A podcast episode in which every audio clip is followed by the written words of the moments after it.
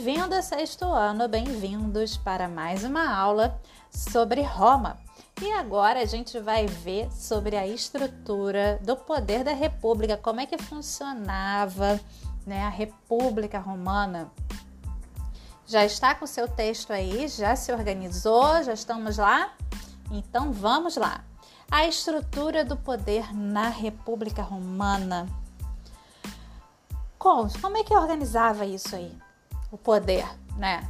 A, essa pirâmide social do poder em Roma. Quem ficava no topo dessa pirâmide? Era o cônsul. Cônsules, chefes da república, com mandato de um ano. Eram comandantes do exército e tinham atribuições jurídicas e religiosas. Abaixo do cônsul, Senado, composto agora por 300 senadores, antes eram 100. Em geral, patrícios. Eram eleitos pelos magistrados e seus membros eram vitalícios. Responsabilizavam-se pela elaboração das leis e pelas decisões acerca da política interna e externa. Lembra que os que os plebeus ganharam direitos, então se antes eram 100, e aí com os plebeus aumentaram o número para 300. Então, os senadores, eles têm o poder legislativo, eles que vão criar as leis, né? Eles são responsáveis para a elaboração das leis que vão decidir as questões internas e externas do país. Até hoje é assim, né, gente, no Senado. E o cargo de senador, esse sim era vitalício, de cônsul não, só durava um ano. Magistraturas, responsáveis por funções executivas e judiciárias, formadas em geral pelos patrícios. Hoje em dia, os magistrados só têm função judiciária. Executiva, o que é função executiva? A função executiva é, é a função de fazer, de administrar. Né? Então, naquela época, tinha magistrado, era chamado de magistrado, por exemplo, governador. O governador, ele tem função executiva, o prefeito, ele tem função executiva. E lá na República Romana, tinha também governador das províncias de Roma, quando Roma começa a conquistar territórios e também prefeitos. Né? Então, esses são magistrados, são chamados de magistrados também. E tem função judiciária, de julgar. E normalmente são patrícios que ocupam essa função. Bom, a Assembleia Popular ela vai ser composta de patrícios e plebeus. Destinava-se à votação das leis e era responsável pela eleição dos cônsules. Então, os cônsules eles eram eleitos pela Assembleia Popular. Conselho da Plebe, composto somente pelos plebeus, elegia os tribunos da plebe e era responsável pelas decisões em plebiscito, quer dizer decreto do povo. Então a, a origem da palavra plebiscito vem de plebeu, que quer dizer decreto do povo. Então, o tribuno da plebe, ele era eleito pelo conselho da plebe. O tribuno da plebe é aquele que veta as leis do Senado que são contra os plebeus, né? Não permite que elas passem, que elas vigorem e são responsáveis então pelos plebiscitos, pelas decisões do povo. E aí, durante a República, é que começa essa expansão das fronteiras romanas, é que Roma começa a se expandir, a crescer aí, tomar conta dos territórios além da cidade de Roma. Então, começa a tomar conta aí da Península Itálica toda, começa a se expandir pela Europa, ali em volta do Mar Mediterrâneo, começa a querer chegar lá no Egito. É ali que Roma se expande. Vamos ver iniciado durante a República. O expansionismo romano teve basicamente dois objetivos: defender Roma de ataques dos povos vizinhos rivais e assegurar terras necessárias à agricultura e ao pastoreio. As vitórias nas lutas conduziram os romanos a uma ação conquistadora, ou seja, a ação do exército levou à conquista, conquista e incorporação de novas regiões a Roma. Dessa forma, após sucessivas guerras e um espaço de tempo de cinco séculos, 500 anos, né? A ação expansionista permitiu que o Império Romano ocupasse boa parte dos continentes europeu, asiático e africano. O avanço das forças militares romanas colocou o império em choque com Cartago e Macedônia. Lembra que a Macedônia era com Alexandre Magno tinha conquistado lá um vasto império, então era uma grande concorrência. E Cartago era uma potência na África, ali próximo ao Egito potências que nessa época dominavam o Mediterrâneo, é que faziam negócios ali no mar Mediterrâneo. As rivalidades entre os cartagineses e os romanos resultaram nas guerras púnicas de Pune, nome pelo qual os cartagineses eram conhecidos. As guerras púnicas desenvolveram-se em três etapas durante o período de 264 a 146 a.C. Ao terminar a terceira e última fase das guerras púnicas, em 146 a.C., Cartago estava destruída. Seus sobreviventes foram vendidos como escravos e o território cartaginês foi transformado em província romana. Com a dominação completa da grande rival, Roma iniciou a expansão pelo Mediterrâneo Oriental, leste. Assim, nos dois séculos seguintes, seguintes foram conquistados os reinos helenísticos da Macedônia, da Síria e do Egito. Lembrando né, que Alexandre Magno tinha conquistado o Egito e a Síria, que era Pérsia. No final do século I a.C., o Mediterrâneo havia se transformado em um lago romano, ou como eles dizem, Mare Nostrum, nosso mar. Sobre essa guerra púnica, eu tenho uma história muito interessante para contar, que não está aqui nesse texto, mas vale a pena eu contar e você imagina aí. Aconteceu um feito muito interessante durante as guerras púnicas que era contra o rei, né, cartaginês Aníbal. Aníbal, ele teve a ideia, gente, de atacar Roma é, por terra. Ele teve a ideia de fazer um ataque com elefantes à cidade de Roma. Imagina isso, gente, naquela época, né, no século 100 antes de Cristo. Tu imagina? Eles, o que, que ele teve a ideia? Os elefantes ficam na África, né? Ele teve a ideia de atravessar vários elefantes pelo mar Mediterrâneo, né, em barcos, em embarcações. Os elefantes, eles iam chegar, chegaram no continente europeu.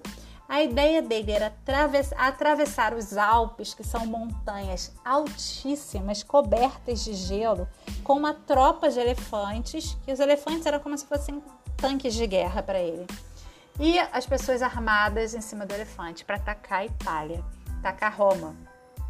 E ele, coitado, achou que ninguém ia perceber aquele monte de elefante aparecendo na Europa, subindo os Alpes. Só que, né, imagina se você não vai perceber vários, mas centenas de elefantes passeando na Europa, subindo os Alpes. Nem combina elefante na Europa. Imagina o susto que todo mundo levou.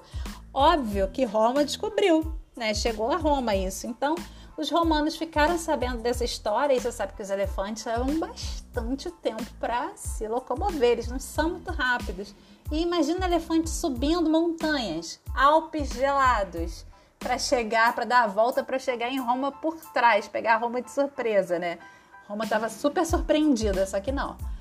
Então os romanos pegaram os navios e resolveram. Foi assim que acabou a guerra, tá? Entre os cartagineses. E resolveram aproveitar que o rei da cidade, o exército estava todo, né, mobilizado, subindo os Alpes com elefantes, a cidade estava desprotegida, eles resolveram ir até Cartago, atacar a cidade de Cartago, né, destruir a cidade e assim acabou a guerra. E o Aníbal estava lá, no meio dos Alpes, com os elefantes. Quando ele descobriu, já era tarde demais, ele já tinha perdido a guerra e a cidade já tinha sido tomada né, pelos romanos. Não é uma história muito doida e não é interessante? Valeu a pena contar. Pode procurar na internet, tem até imagens dos elefantes subindo os Alpes assim. Muito doido, gente. Como que ele achou que ninguém ia perceber um monte de elefante na Europa naquela época? Ninguém ia contar, ninguém ia ver, não ia chegar na, no ouvido do cônsul. Uh -uh. Vamos continuar aqui a leitura, gente. Período de instabilidade política, né? A gente sabe que o período da República não durou muito tempo. Logo depois virou império. O que aconteceu? Com o fim das guerras púnicas, em 146 a.C., iniciou-se o período de intensa agitação social. Além dos escravos, povos da Península Itálica também se revoltaram, só que, os, só que exigindo o direito à cidadania romana. A expansão das conquistas e o aumento das pilhagens fortaleceram o exército, que então se colocou na luta pelo poder. Assim, esse período ficou marcado por uma acirrada disputa política entre os principais generais, abrindo caminho para os ditadores. Então, gente, nesse período teve muita agitação depois da Guerra de Cartago, depois das Guerras Púnicas. Por quê? Os, os escravos ali na, em Roma começaram a se rebelar procura o filme Espartacus na Netflix ou no YouTube, que conta a história de uma dessas rebeliões escravas que aconteceram durante esse período, porque os escravos resolveram se rebelar contra Roma e quererem a liberdade. Então, ficou difícil de segurar todo mundo nesse período. Os generais tiveram muito trabalho, o Senado e os cônsuls também. E os generais e o exército, por conta dessas conquistas todas que eles iam se expandindo, era regra naquela época que toda vez que se conquistava um território, podia-se pilhar, pilhar quer dizer saquear, podia-se saquear o inimigo, roubar tudo que ele tinha. E o exército ficava com esse dinheiro e com todos os bens do valor. O exército não ganhava salário naquela época, não tinha soldo. O pagamento era esse, era a pilhagem. Por isso que tanta gente queria fazer parte do exército, para poder dominar território e aí saquear o que tivesse e fazer a população de escrava e vender essa população como escrava fazia muito dinheiro, né? Vencer aquelas os batalhões que venciam na guerra. Então, o exército estava começando a ficar muito rico, os generais ficavam riquíssimos, porque, poxa, os reinos da Macedônia, o Egito, você imagina quanta riqueza tinha no Egito, na Síria, na Pérsia, né, no reino de Cartago, tudo isso, os generais ficaram todo esse ouro. Muita coisa ia para Roma, mas muita coisa ficava no bolso deles, vocês acham? Então eles começaram a ficar muito poderosos. E o exército adorava esses generais, porque esses generais faziam eles ficarem ricos, né? Porque cada vez que eles atacavam e conquistavam novos territórios, mais dinheiro eles ganhavam. Então, quem eles amavam mais? O cônsul ou o general? O general. Óbvio, porque o general é que permitia a pilhagem, que fazia a vista grossa ali na hora do saque, entendeu?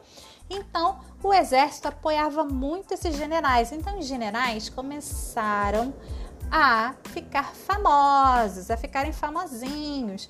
E isso vai abrir caminho para que eles se tornem ditadores. Né? Vocês sabem, né? Golpe militar é um negócio antigo. Acontecia também lá em Roma. Então vamos ver um pouquinho sobre isso. Essa crise se iniciou com a instituição dos triunviratos ou triarquia, isto é, governo composto por três indivíduos, três cônsuls. O primeiro triunvirato, em 60 a.C., foi composto de políticos de prestígio: Pompeu, Crasso e Júlio César. Esses generais iniciaram uma grande disputa pelo poder, até que, após uma longa guerra civil, Júlio César venceu seus rivais e recebeu o título de ditador vitalício. E aí, gente, no meio disso tudo tem muita história, tem muito babado, muita coisa que a gente tem que contar aqui, mas esse podcast vai ficar gigantesco. Eu vou fazer um resumo para vocês.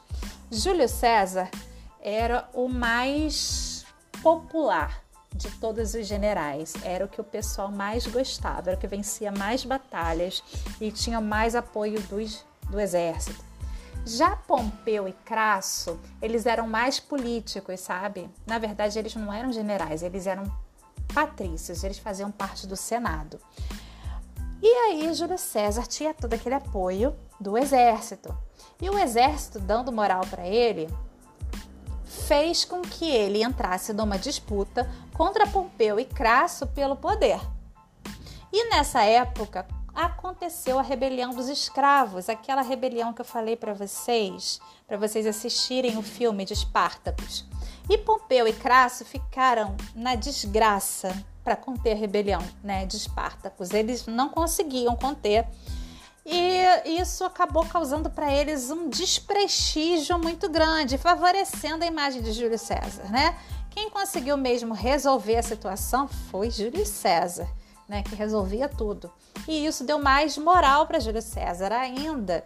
E com isso, ele conseguiu eliminar Pompeu e Crasso numa guerra que ele acabou fazendo entre eles, né? Botou seu exército contra Pompeu e contra Crasso, eliminou os dois a forma como ele matou Pompeu e Crasso também é muito, muita história, mas coisas bem, bem interessantes.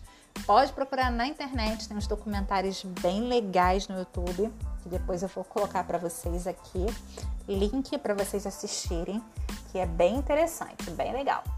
E aí, Júlio César vence e ele vai lá, meu bem, no Senado, crianças, com todo o apoio do exército. E aí, quem é que no Senado vai ficar contra ele, com o exército todo mundo apoiando ele, todo mundo armado? Então ele vai lá e vai se declarar ditador vitalício e o Senado vai o quê? Com medo do exército vai aguentar essa, né? Vai ficar quietinho? Só que não muito quietinho, por trás os senadores, os patrícios, eles eram terríveis. Eles faziam, planejavam vários assassinatos, eles eram bem do mal. Eles já tinham assassinado várias pessoas dentro do Senado, várias mesmo, na história. Várias histórias aí bem pesadas que aconteceram no Senado, que eles eram bem difíceis. Vocês estão falando que os políticos são corruptos hoje em dia, vocês não conheceram os políticos de antigamente. Então, Durante o governo de Júlio César, voltando aqui à leitura, formou-se uma poderosa legião romana, porque a legião romana é o exército romano. Promoveu uma reforma político-administrativa. Sim, ele vai promover uma reforma política-administrativa, organizar né, essas províncias dominadas, vai distribuir terras entre os soldados. Olha como é que o exército amava ele. Impulsionou a colonização das províncias romanas e realizou obras públicas. Uhum, sim, ele fez tudo isso. E o Senado morrendo de ódio dele, tramando o fim dele. O imenso poder de César levou os senadores a tramar a sua morte. O que aconteceu em 44 a.C. E como é que foi essa trama? Eles chamaram Júlio César no Senado, né? A Júlio César foi lá crente que ele ia resolver alguma coisa, que eles tinham uma reunião. Só que não, eles trancaram a porta do Senado e cada um dos senadores, fingindo que ia cumprimentar Júlio César, deu uma facada nele. E o Senado ficou coberto de sangue, porque foram, né, todos eles que deram uma facada em Júlio César. Foram só 300 facadas, gente. Só isso. Um derramamento de sangue, é uma covardia. Então, isso aconteceu em 44 a.C. E aí eles formaram um segundo triunvirato, porque a população, depois que eles fizeram isso, a população romana ficou contra o Senado, queria invadir o Senado, foi uma confusão louca, né? todo mundo contra os senadores, o exército contra o Senado. O Senado deu uma de louco, né, de fazer um negócio desse. Meteu os loucos mesmo. É, na loucura, no desespero, eles inventaram um outro triunvirato onde eles colocaram o sobrinho de Júlio César, Otávio, mais o melhor amigo de Júlio César, Marco Antônio, e um tal de Lépido aí para formar um segundo triunvirato para ver se acalmava o povo. Para eles não morrerem assassinados, para o povo não invadir o Senado. E conseguiram acalmar os ânimos da população. Só que Otávio não, não aceitou essa traição, né? Isso ficou para ele aqui, ó, entalado. E aí ele vai se colocar contra o Senado, contra esse pessoal dos triunvirato, todo mundo, contra Marco Antônio, contra Lepto, vai fazer uma guerra contra todo mundo. Marco Antônio vai fugir para o Egito, ele vai atrás de Marco Antônio no Egito. Aí tem a Cleópatra também, que era amante de Júlio César. E aí, quando Júlio César morre, ela fica, se torna amante do Marco Antônio casa com Marco Antônio, tem filho com Marco Antônio, Marco Antônio fica lá no Egito, Otávio vai no Egito atrás de Marco Antônio para matar Marco Antônio, entende? E aí ele já tinha eliminado Lepto e só faltava Marco Antônio. Fez uma guerra contra Marco Antônio no Egito, matou Marco Antônio. Na hora que ele ia catar Cleópatra, que a ideia dele era fazer Cleópatra de escrava, né, passear com a Cleópatra, ostentar num carro alegórico pela cidade de Roma inteira. Cleópatra, todas as joias do Egito, né, todos os tesouros dos faraós passeando, entrando pela cidade de Roma. Cleópatra ela se sente humilhada com essa situação toda, porque ela não quer ser escrava, ela não quer passar por essa situação, e daí então ela se suicida com aquela história lá da cobra, da serpente, né? e acaba com a própria vida. E aí Otávio se torna o primeiro imperador, porque ele chega lá no Senado, todo poderoso, com todas as riquezas do Egito, num desfile, ostenta aquela ostentação toda com seu exército, passeando por Roma, entra no Senado, o povo gritando, e senadores vão ver assim, agora não tem mais jeito, né? porque tem o exército, o povo todo gritando com uma vitória dessa, com essa riqueza toda, a gente tem que ficar o quê? Quieto, calado. E ele se proclama o primeiro imperador romano. Então Otávio vai ser o primeiro imperador e aí acaba a república, né? E tem início o período do império. Vamos terminar aqui a leitura desse último parágrafo. A disputa pelo poder continuou com o novo triunvirato. Em 31 a.C., no Egito, Otávio derrotou as forças de Marco Antônio e retornou vitorioso a Roma. Fortalecido com essa campanha, Otávio pôde governar sem oposição. Terminava assim o regime republicano e iniciava o Império Romano. E aí, gostaram dessa história? Essa história tem muito mais história, tá, gente? Mas é porque não dá nesse momento de pandemia e por podcast a gente, né, falar tanto. Mas eu vou indicar para vocês, colocar o link aqui de umas séries bem legais para vocês assistirem, tá bom? E agora vocês vão responder a umas questõezinhas que estão aqui no nosso exercício sobre o tema. Boa aula, boa atividade e até o nosso próximo encontro. Tchau, tchau!